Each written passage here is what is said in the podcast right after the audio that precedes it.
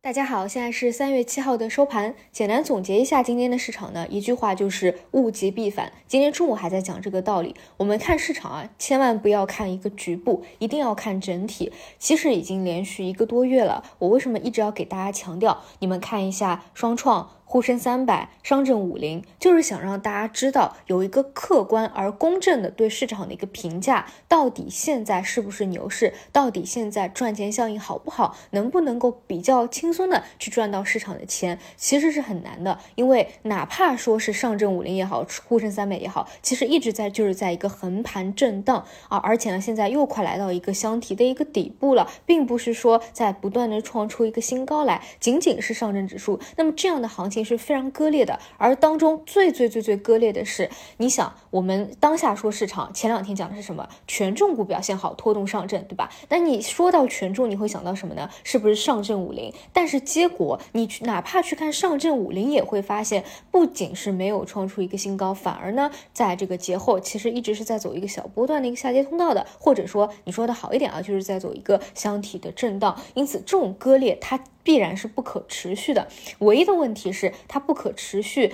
到什么阶段会发生一个扭转，再到一个平衡，以及会以什么样的形式去呈现？那我觉得今天下午其实就是在努力的打破这样的不平衡。具体来说，就是你不能就上证在那边单涨啊，其他表现都非常的疲弱。那么今天午后啊，就可以看到上证呢出现了一个非常明显的一个跳水式，不仅呢是跌穿了之前的一个箱体顶部三千三百一十点，而且还跌穿了三千三百点。今天这个杀伤力啊肯定是很强的。其实今天早盘就是一个普跌了。只是下午的一个跳水，再次加强了、放大了这样的一个亏钱效应。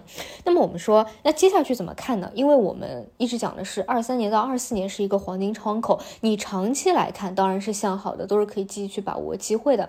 那首先第一点就是，如果你认为当下的赚钱效应还是有的，就是不是回到以前啊那个一潭死水，大家都非常悲观的一个预期，那其实还是找结构化的机会，去找跷跷板的另一边。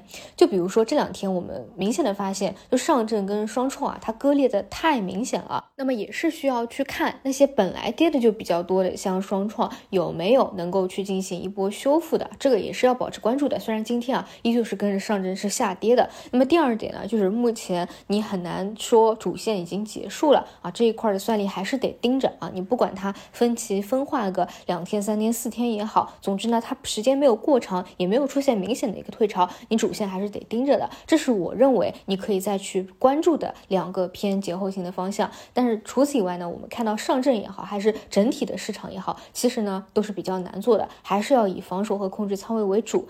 那么再说到另外一个问题，那你说假设开始回调了，那到底调到哪里是一个终点呢？就像我所说的一样，我们不可能真的每一次的抄底和逃底，每一个波段都精准的抓好，那不是全市场的钱都给我们赚了吗？那你说是调到三千两百点呢，还是三千一百五十点呢？难说，所以还是结构化的一个机会。比如说我，我就觉得接下去主要盯两点嘛，一个是创业板跟上证板割裂有没有一个修复，另外一个呢就是还是人工智能的一个主线。其余呢就是管理好自己的长线仓位。比如你真的看好芯片半导体、消费电子能够有个周期反转的，目前没有到他们的一个上升期，还没有真正出现一个周期反转了，其实还算是一个中期的一个底部，那你就好好的管理好这部分的长线仓位就好了。但是你从短期来说啊，大方向大仓位肯定还是要去做好控制的。而这一点呢，理论上不应该是你今天才感受到的，因为其实在过去的一个月，我们都发现了这个割裂的问题。其实主流的方向都并没有在上涨，仅仅是一个横盘震荡而已的一个问题。所以呢，希望大家啊能够管理好自己的一个心态，一是不要因为今天突然的一个跳水，就对于长期啊放眼过去未来的这个半年到一年的行情就感到非常的失望，或者就觉得是。未来一年的一个顶部了，这个是大可不必。但第二点呢，还是想借这个当下的行情给大家讲，我们看股票一定要看整体，千万不要去看局部，否则呢，你就会一直觉得啊，现在已经是牛市来临了，然后上一个重仓，